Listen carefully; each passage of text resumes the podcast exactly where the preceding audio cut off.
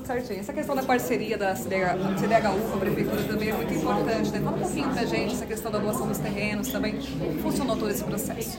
Olha, primeiro é um sonho de muitos anos. Há, há mais de. há quase 20 anos a Prefeitura vem buscando fazer esse conjunto. Precisava da doação de terreno, nós tínhamos um terreno no estado, esse terreno foi doado para a Prefeitura e aí a construção pôde ter início. E hoje nós estamos chegando ao final, construção pronta, as casas prontas. Gente está vendo aqui, a gente sempre fica feliz, é um janelão na sala, a gente está vendo aí a ventilação, calorão e a casa está aqui fresquinha. E eu tenho certeza que as pessoas que estão entrando hoje aqui serão muito felizes.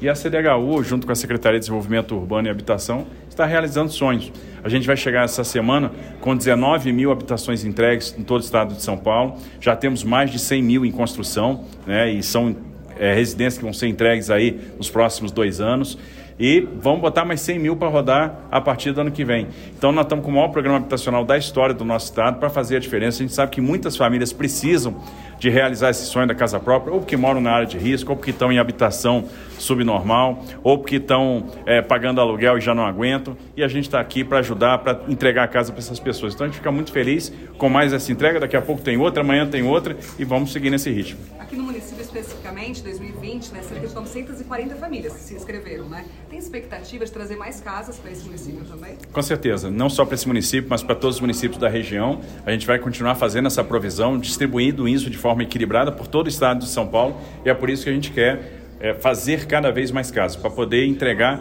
em todos os municípios do nosso estado, porque a gente sabe, todos os municípios têm essa demanda e a gente precisa ajudar.